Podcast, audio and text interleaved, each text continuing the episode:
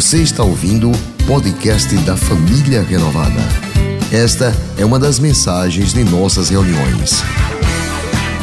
Se você não quer perder nada sobre o que acontece por aqui, siga @iprenovada nas redes sociais. Coloque a mão sobre o teu coração, você que aqui está. Diga comigo assim, Senhor, eu me coloco diante do Senhor agora, especialmente para ser ministrado. Já te adorei, celebrei, ofertei, dizimei. Agora eu quero ouvir a tua voz. Eu me abro por inteiro. Diga assim: Eu me abro por inteiro, Senhor. Não quero deixar reservas. Eu quero ser invadido pela tua cura, em nome de Jesus. Amém, amém, amém. O Senhor ouviu a cada oração, Pai. O desejo de cada coração. De não apenas celebrar, de não apenas cantar, mas de ser ministrado também pelo Senhor. Ouça a oração deste coração, em nome de Jesus. Amém, amém. Pode estar se sentando, queridos. Que alegria neste domingo especial para nós, como família renovada. O domingo da aliança com Deus tem um significado maior do que os outros domingos. Que bom neste domingo saber que em mais esta oportunidade Deus ministrará aos nossos corações. Esta semana em oração, é, separando algo precioso que o Espírito Santo tinha colocado no meu coração e conversando e compartilhando com o pastor, ele foi o anjo de Deus para nos suscitar este tema para a mensagem de hoje. Eles superaram suas dores. Falar em dor neste tempo é falar da, do acontecimento atual. Falar em dor neste tempo é falar dos dilemas que nós estamos vivenciando em meio à pandemia. Mas quando nós abordamos e começamos a mergulhar nesta palavra dor, nós encontramos um dos maiores dilemas do ser humano: a dor. Porque a dor, ela não vem só. A dor, ela traz consigo sentimentos fortes, sentimentos que carregam o ser humano. E o maior deles é a amargura. Amargura frente ao que a dor nos traz. Alguns vivenciam a dor transferindo a sua dor, procurando um culpado. Outros falam da dor tão seguramente que qualquer que seja a pessoa que tente trazer uma palavra de esperança ou até mesmo falar de alegria, é confrontado com a seguinte frase: alegria. Alegria é uma gota no oceano da dor. Outros, ao vivenciarem a dor, negam a realidade da sua dor. A negação é uma defesa psicológica que nós, seres humanos, temos de evitarmos a dor justamente naquele momento em que, se permitirmos vivenciarmos a dor, não nos sentimos capazes de superar a dor. É um mecanismo de defesa. A gente nega a realidade. Na realidade, ninguém quer sentir dores. Eu não falo apenas de dor física. Eu falo da dor física, da dor emocional, de sentir na pele. Eu falo de sentir a dor do outro. A dor evidencia em nós a nossa humanidade. A dor evidencia em nós a nossa fragilidade. A dor evidencia em nós que nós temos pontos frágeis, sim. E isso traz para nós um desânimo, uma frustração, porque por mais que você tente encarar a dor, você é incapaz sozinho de superar essa dor. Você é incapaz de imaginar até mesmo a superação da dor. Quando nós folheamos a palavra de Deus, principalmente nos Salmos, nós nos deparamos com a dor humana. Os salmistas, eles evidenciam, eles validam a sua dor de diversas formas. Asaf, Davi, os outros salmistas. Eu escolhi o Salmo 22 apenas como uma amostra do que o salmista traz, abrindo, descortinando a sua humanidade e a sua dor, quando ele diz: Deus meu, Deus meu, por que me desamparastes? Por que se acham longe de minha salvação as palavras do meu bramido? Em meio à dor, nós não questionamos apenas a nós. Em meio à dor, nós não questionamos apenas aqueles que estão à nossa volta, mas se questiona até mesmo Deus. Há uma associação que tem estudado a dor. Ela é chamada de Associação Internacional para o Estudo da Dor. E ela define a dor como uma experiência sensorial e emocional. E ela é desagradável. E que desagradável ele é. E associado a esse essa experiência sensorial, a essa experiência emocional, ela coloca o dano tecidual que de uma forma potencial ou real traz para o ser humano. Mas trazendo à luz do nosso português e do nosso senso comum, a dor é um sinal luminoso. A dor é uma comunicação que o nosso organismo está sugerindo a você para olhar aquilo. Ela está sinalizando que algo não está bem naquele âmbito, naquele assunto, naquele momento, naquela área, ou até mesmo em algum órgão do seu corpo, mecanismo do corpo. Mas como é que é que nós podemos medir a dor? Porque é muito do nosso dia a dia, quando nós queremos consolar alguém, a gente chega para alguém que está vivendo uma dor e diz assim: Eu imagino a dor que você está sentindo.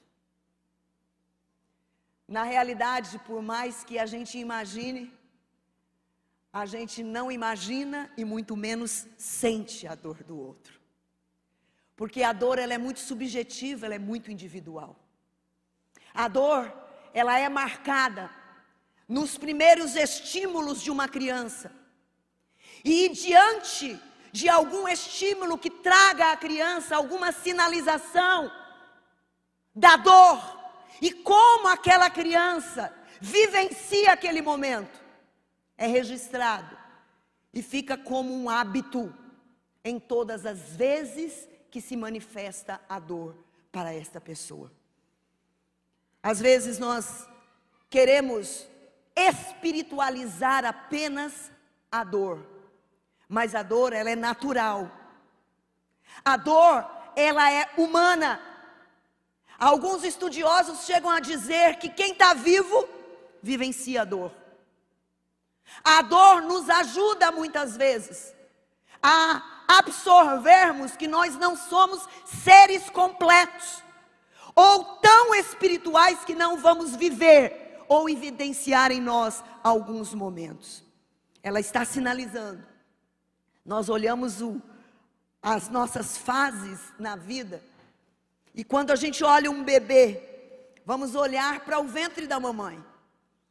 A gente coloca o nome, as crianças, e algumas pessoas estão, algumas mulheres estão vivendo esse momento lindo aqui na igreja, e a gente já chama pelo nome do bebê, a gente já fica chamando essa, esta criança, este bebê para o nosso mundo, mas na realidade, quando esse bebê sai daquele mundinho do ventre da mãe, ela sofre, ela grita, ela chora, e é como ela dissesse assim: Eu não quero esse lugar, me coloquem no meu lugar, na minha casa.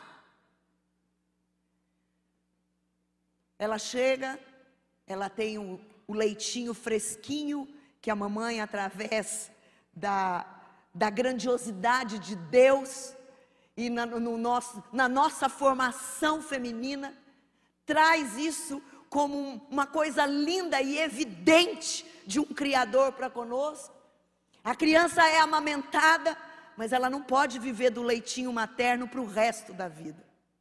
Ela chega num momento em que, por mais delicioso que algum alimento seja, ela começa a ter dificuldades, porque ela quer o leitinho que está ali fácil, que está ali quentinho, que está ali muito prático e que não exige nada dela, e ela passa por sofrimento. Quando a mamãe traz a novidade, olha, você vai ter um irmãozinho, você vai ter uma irmãzinha. É outro sofrimento. Do irmãozinho chegar e às vezes ela não ter o colo nos mesmos horários que ela tinha, ela não ter aquela atenção da forma que o papai e a mamãe gostaria de ter, enfim, nós crescemos e em cada fase nós experimentamos dor, nós experimentamos sofrimento e desconforto. A dor ela é evidenciada de uma forma aguda quando surge uma doença. Quando se é caracterizado que nós estamos com algum tipo de enfermidade. É como se nós sentíssemos uma ameaça, uma ameaça não apenas com o nosso corpo, mas com a nossa vida. E isso traz dores emocionais, isso traz consequência, isso traz sentimento de desconforto, de, como se fosse de desinstalação, de até mesmo de desesperança. Nós estamos vivendo esse momento de Covid-19 e é uma boca só, uma fala só, as pessoas que, quando fazem o exame e que dá positivo, o coração dá aquela tremida e bate aquele medão, e você já começa a pensar no pior e na consequência que aquilo pode ter. Porque a dor da doença e da enfermidade traz consigo o sentimento de fracasso, de impotência, e isso é natural o coração de um enfermo enfrentar. E aí, a diversidade de como as pessoas vivenciam esse momento é incrível. Uns evidenciam com uma aceitação diante da dor. O outro, ele vivencia aquele momento com esperança, que ele vai sair daquilo, que ele não vai vivenciar essa dor a vida toda. Outros já, já evidenciam e vivenciam com uma irritabilidade, de uma forma que mostra que ele está desconfortável. Outros com revolta, outros com desesperança. Há um grande homem psiquiatra austríaco, neurologista, fil filósofo, criador da logoterapia, Wilhelm Frank, que em um dos seus das suas teses, ele que aborda um, um sentimento de impotência, mas ao mesmo tempo de força do ser humano, porque ele enfrenta a dor de viver em campos de concentração por muito tempo.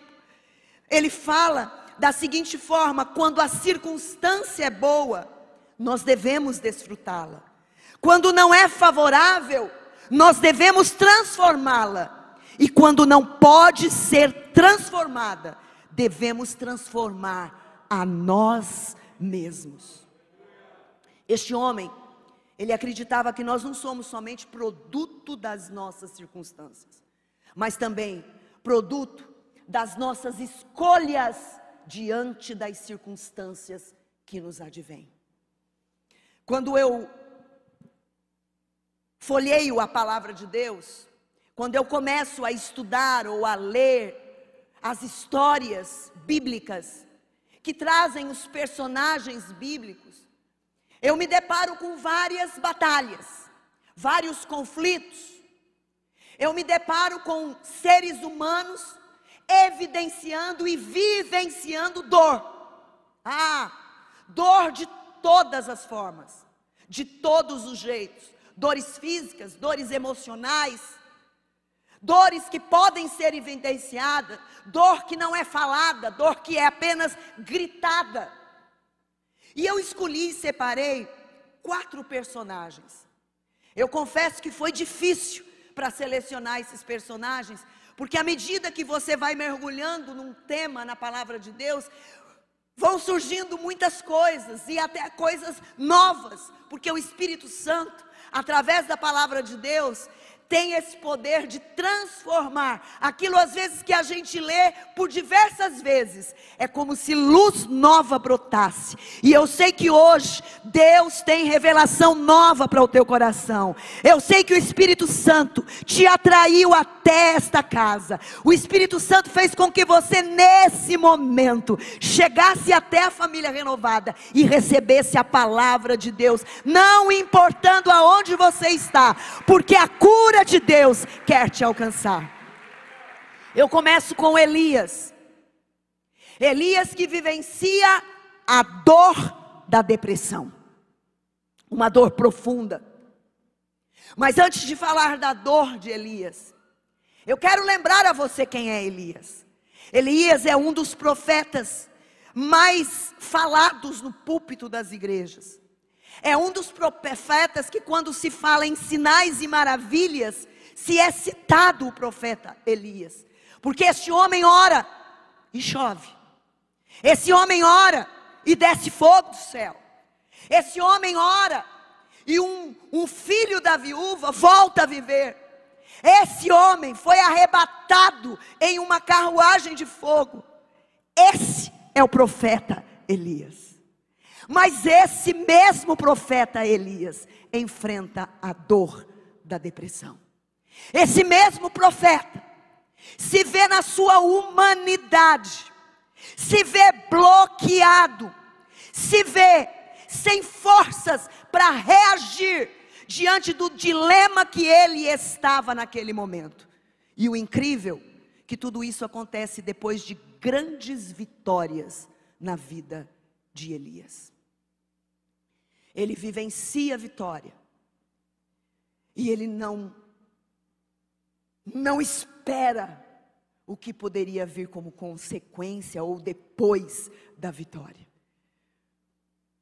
Nesse exato momento, ele é ameaçado de morte por uma mulher, nada mais, nada menos do que uma grande mulher, a esposa do rei, a rainha, e ele se abate ele se abate e ele se trava. Esta ameaça mostra a Elias a impotência dele diante de ameaça. Por quê? Porque muitas vezes nós somos bravos no enfrentamento de muitas batalhas. Mas quando diz respeito à ameaça com a nossa própria vida, nós travamos. Travamos de medo, ou de raiva, ou de apenas de insegurança quanto ao que fazer. Elias trava. E a Elias, mesmo sendo o profeta, ele estava sujeito a dores, a fragilidades, a decepções, a frustrações. E naquele momento, ele não não se vê sendo destruído por uma ameaça de uma mulher, como profeta, como homem de Deus, como homem que experimentava grandes vitórias na vida dele. E ele, a Bíblia diz que ele sai. A gente imagina como que sem rumo. Chega num lugar e se deita debaixo de uma árvore, de um zimbro. E ali ele adormece. O incrível que eu vejo é que, mesmo quando nós estamos fugindo de problemas, mesmo quando nós estamos fugindo de nós mesmos, mesmo quando nós não temos claridade diante do que fazer, de como fazer, de quando fazer, mesmo quando nos sentimos todos fragilizados e paramos para dormir, Deus não abre mão da nossa vida. Deus não abre mão da nossa vida. A Bíblia diz que o anjo chega próximo a Elias, toca em Elias e lhe diz: Levanta-te, come. Elias come, mas ele volta a dormir de novo. Porque o sentimento que vem misturado, ou que vem como consequência da dor, da depressão, é como se suga as forças físicas, emocionais de uma pessoa. Ela quer dormir. Mas espera aí. O anjo vem de novo e diz: segunda vez, Elias, levanta-te, come. O caminho será longo, viu, Elias?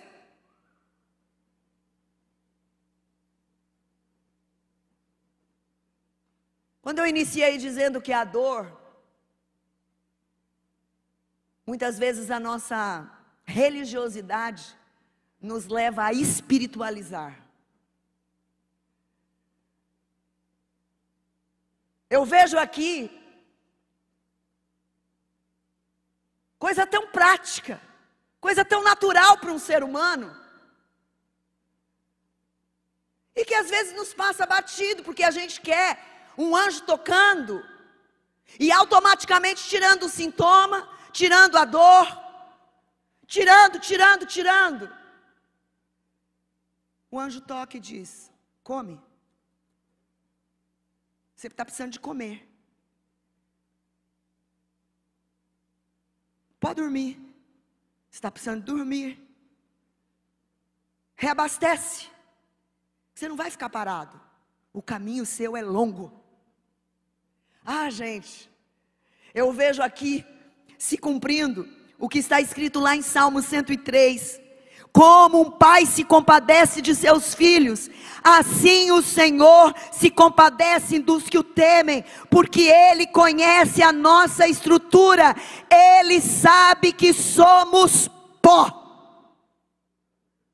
Diante da dor da tua depressão, não importa onde você está escondido, se é dentro de uma caverna, se é debaixo de um zimbro, anjo de Deus vai chegar para trazer para você a força e o recado do que você precisa, porque o teu Criador sabe da sua necessidade. Elias faz uma boa refeição, dorme, faz outra boa refeição, e ele volta para o lugar da revelação. E aí, ele tem visão restaurada, vocação renovada, e ele volta para o serviço designado por Deus na vida dele, lá em Israel. Ei, fica focado no teu propósito, não fica focado na sua dor. Quando nós focamos no nosso propósito, nós conseguimos superar a dor da depressão. Esther é a segunda personagem que eu trago. Ela enfrenta a dor da orfandade. Esther é uma das mulheres fantásticas que eu admiro. Admiro e acho precioso o nome de Esther, nome da minha mãe, nome lindo. A história de Esther é surpreendente. A história de Esther é inspiradora. Mas a gente só foca ela no final. Que ela foi rainha. Esther era órfã. Uma menina, uma menina jovem, uma menina moça, órfã. Ela não teve uma tia para adotar, nem um tio. Ela teve um primo que resolveu cuidar dela. Um primo. Um primo. Eu fico pensando, gente, que identidade feminina essa menina tinha. Quando a gente observa as características de uma pessoa órfã, a gente chega à conclusão que a, a pessoa órfã, ela tem identidade destruída, ela passa e pode desenvolver um egoísmo, ficar uma pessoa egocêntrica, que serve como uma proteção, um mecanismo para ela se proteger da orfandade. Enfim, eram características que poderiam ser desenvolvidas na vida de Esther. Mas quando a gente lê a vida de Esther, a gente não vê uma pessoa egoísta e nem egocêntrica. Eu vejo uma Esther altamente altruísta, se dispondo a salvar o povo de Israel, que era o povo dela, porque além de órfão, ela também estava fora do habitat dela, ela estava no reino persa, ela não estava mergulhada numa cultura dela cultura de alimentação, de fala, de costumes, de roupas. Ela estava fora de tudo, enfim, ela estava também fora do habitat, ela estava forçada a mudar hábitos, a mudar conceitos, a mudar totalmente. Enfim, mas ela não se vitimiza ela não entra pelo seu próprio eu, pelo contrário, ela se revela uma mulher de Deus, a exemplo do Deus que Mardoque, Mor, peraí, peraí, Mordecai, obrigada que eu confundi com o outro lá, Mordecai, primo dela, mostra para ela, porque ele adorava o Deus Todo-Poderoso, ela teve uma experiência com Deus, não apenas de falar, mas agora ela diz: o povo, o meu povo, que é o povo de Deus a quem eu sirvo, não vai ser destruído, não vai ser morto, eu me levantarei, se preciso for, eu dou a minha vida, por quê? Porque eu estou aqui para marcar a minha geração, o Deus que eu sirvo vai além da minha orfandade vai além das minhas necessidades, ela se posiciona para a missão na qual ela tinha sido chamada. Se posiciona. Cada dor é uma dádiva. Ei, cada dor é uma dádiva. Cada dor é uma oportunidade unidade. Qual a sua dor? O que você tem feito diante da sua dor? O terceiro personagem que eu trago é José. José que experimenta a dor de conflitos e dramas familiares. Parece que José está vivenciando o nosso dia a dia. Eu confesso que, lendo a história de José por esta semana, eu vi um. Eu abri meus olhos e foi descortinado algumas coisas. As angústias, as pressões. Fiquei pensando e avaliando os momentos em que ele validava aqui ou lá alguns sentimentos que naquele momento marcavam a vida de José. Mas me chama a atenção, quando eu reli a história, neste exato momento da minha vida, e de tudo quanto eu já vivenciei, um José que é fruto de uma família adoecida totalmente. Quando você lê a história, você persegue, você per, percebe um conflito constante entre os irmãos, uma disputa para com o pai. Mas a gente não percebe como uma disputa sadia, uma disputa em amor, em admiração, é uma disputa doentia, de poder. Eu venci, eu consegui, você não tem a atenção do Pai. Afinal de contas, quem é você? E agora tudo que ele está vivendo é fruto disso, desse modelo, desse contexto, desta construção de ser humano adoecido na sua, no seu emocional. Mas por outro lado, eu também não vejo José em momento nenhum se vitimizando. Eu não vejo José em momento nenhum desconstruindo a sua própria família. Eu não vejo José também ignorando o problema.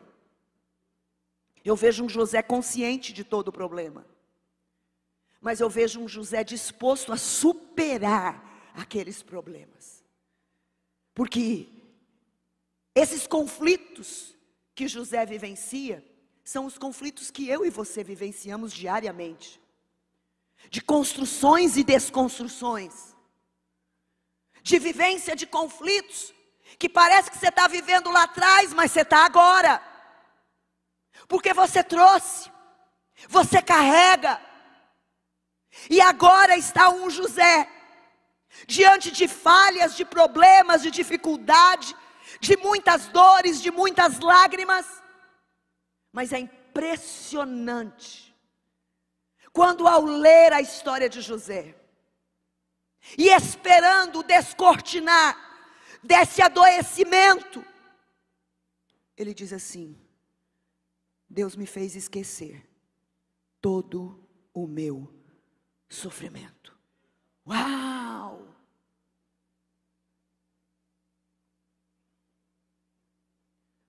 Neurocientistas estudiosos do cérebro humano afirmam que nós não esquecemos. As memórias são registradas e guardadas.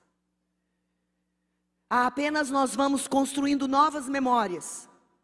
E essas novas memórias vão jogando as memórias lá para trás. Essa é a construção cientificamente comprovada. Mas eu me deparo aqui com uma construção, não de um estudioso do cérebro, mas eu aqui me deparo com alguém que construiu o cérebro humano, com alguém que pensou em cada ponto do, cé do cérebro humano. Cada neurônio, cada função, cada parte do cérebro, suas funções foram construídas por este Deus, que José diz assim: Olha, o meu Criador, o meu Deus, me fez esquecer o meu sofrimento. Aleluia! É possível você esquecer, sim. É possível você superar, sim. A Bíblia ela se completa quando você vê aquele texto, as coisas velhas já passaram, eis que tudo se fez novo. Novo é novo. Novo não é remendado. Novo é novo. Deus quer te fazer novo. Deus quer te trazer cura completa desses dramas, desses conflitos que afugentam a tua mente dioturnamente. Você sonha, você acorda, você dorme, e isso está te aprisionando a liberdade de Deus para você, a liberdade do teu Criador para você. A palavra te diz: conhecereis a verdade, e a verdade te libertará. Aleluia! Não deixe a dor definir você. Deixe-a refinar você. José superou as dores da alma. Como último personagem eu trago Jabes. Jabes enfrenta a dor, a dor da rejeição. Pastor Marcos ministrou na vida dele, ou foi parte da mensagem, eu não me lembro. Mas o pastor ministrou recentemente. E ficou marcado muito para toda a igreja, isso a gente conversa e troca e compartilha. Como é que uma mãe pode simplesmente acentuar e lembrar da dor? O que mais se é comentado na maternidade? Que tem dor, que tem sofrimento. mas que passa e não se lembra. A partir do momento que você pega a criança nos braços, acabou tudo. Esqueceu, porque a alegria, a gratidão de você ver um presentinho de Deus nas suas mãos e nos seus braços é mais do que tudo. Mas a mãe de Jabes não. O que a mãe de Jabes tem registrado na mente dela, na memória dela, é dor. Mas o interessante é que ela quer registrar essa dor e dar continuidade a essa dor. Porque ela coloca o nome do filho, Jabes, que significa o que causa dores. Imagine esse menino crescendo, andando nas ruas da cidade e as pessoas comentando: é esse. Hum, hum.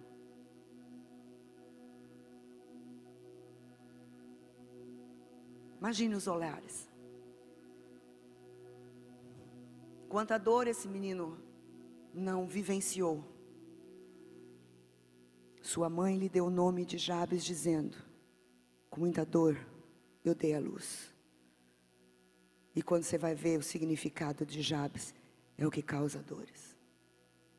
Jabes é nascido pela tribo de Judá. Tribo de Judá significa louvado, glorificado. Tribo de Judá suscita e traz alegria. Não combina. Não combina, não bate.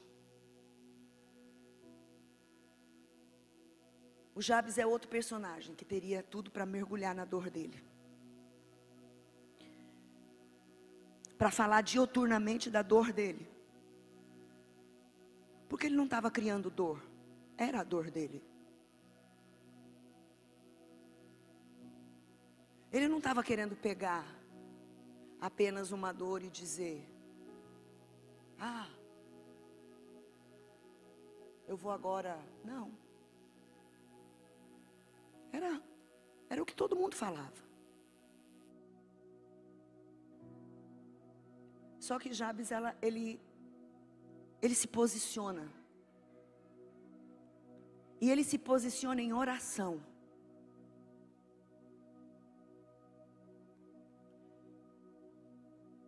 E eu tenho experiências lindas de oração e a gente chega à conclusão que Deus não ouve oração.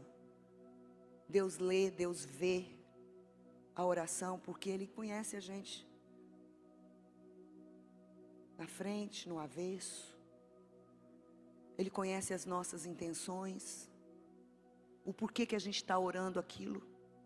Aonde a gente quer chegar com aquilo que a gente fala que vai ser bênção, que vai ser bênção, que vai ser bênção. E ele faz uma oração diferente. Primeiro ele começa a oração. Ah. Quem já começou a oração assim? Eu já. É como se a gente dissesse assim: ai meu Deus. Não sei nem como orar. Ah. Abençoa-me.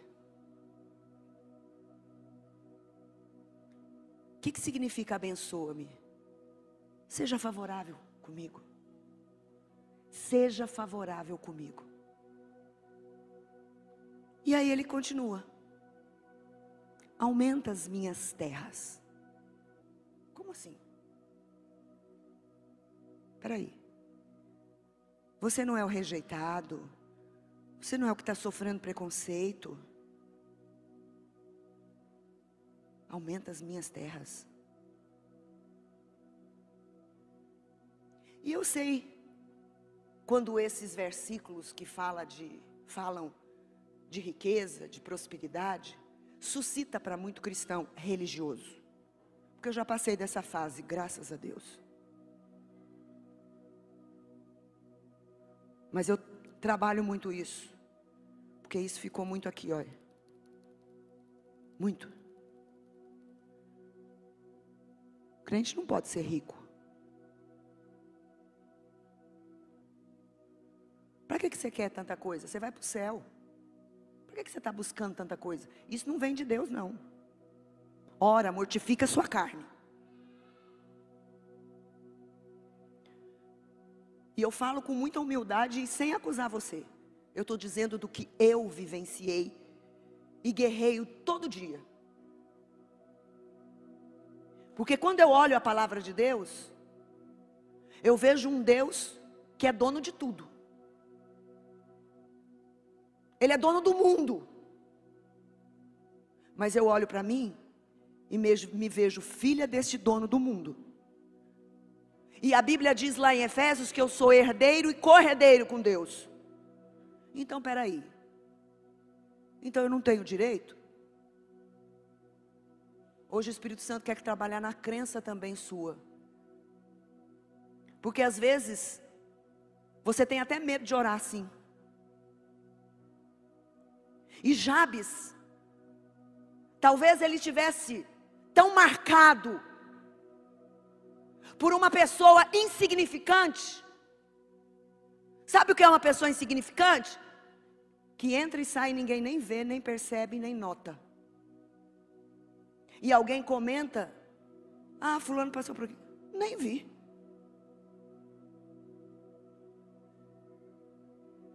O Senhor conhece a nossa estrutura. Ele sabe da real necessidade que cada um tem. A sinceridade da oração de Jabes leva lá no final Deus atendeu ao seu pedido. Se prosperidade e riqueza não viesse de Deus, você acredita que Deus ia atender o pedido de Jabes? De jeito nenhum. E aí ele diz: Que a tua mão esteja comigo, me guardando de males e me livrando de dores. Qual é a tua dor? Não se perca na sua dor. Saiba que um dia a sua dor será a sua cura porque você não é a sua dor. A sua dor não te define. A sua dor não te define. Jabes superou a dor da rejeição. Finalizando esta mensagem, eu quero deixar alguns passos práticos para você começar hoje, para vencer a dor, que eu não sei qual é. Eu não sei. Pode ser da depressão, pode ser da orfandade, pode ser da rejeição, dos traumas interiores e dores da alma, a dor da perda, em qualquer nível. Eu não sei qual é a sua dor. Primeiro, valide a sua dor. Assuma. Diga o quanto está doendo. Diga o nome dessa dor. Expresse, nomeando a sua dor. Segundo, dê um tempo, acalma. Porque quando a dor está muito evidenciada, ela vem junto muitos sentimentos que eu falei lá no começo. Isso tira o ser humano do eixo, nos traz desequilíbrio, então você precisa acalmar. Se você não acalmar, você vai sair atirando por todos os lados. Lados que não precisam ser atirados, pessoas que não precisam serem machucadas. Acalme-se. Apresente sua dor diante de Deus. Da forma mais clara. Encontre Encontre uma pessoa para você abrir o seu coração, para você expressar o quanto aquilo está doendo, de que forma aquilo está doendo. Mas ao mesmo tempo, não crie expectativa que essa pessoa vai num passo de mágica tirar a sua dor. Sabe por quê? É sua dor. E o Espírito Santo precisa que você seja tratado na sua dor. E aí você vai perceber que dando esses passos você vai ficar leve. E usufrua Usufrua dessa ação libertadora da verdade, de você poder nomear. Está doendo, mas eu coloquei diante de Deus. Eu já me abri com pessoas e a palavra de Deus diz: confesse sua falha um para o outro. E essa fala vai te sarar. Confesse para você mesmo que a dor não te pertence. Diga agora: essa dor não me pertence. Essa dor não me define. Não me define. Diga mais uma vez: essa dor, Essa dor não me pertence. Não me pertence. Essa dor, Essa dor não, me, não me defina. define. E o último passo: declare quem você é. Aleluia. Quem você é? Eu sou um filho amado Filho do Pai. amado de Deus. Tenho Jesus como Salvador. Amém. O Espírito Santo me faz forte. Eu acredito. É possível. Deus abençoe. Que não vai deixar essa luta me matar. Este foi mais um podcast da Igreja Presbiteriana Renovada de Aracaju. Favorite e compartilhe essa mensagem com outras pessoas.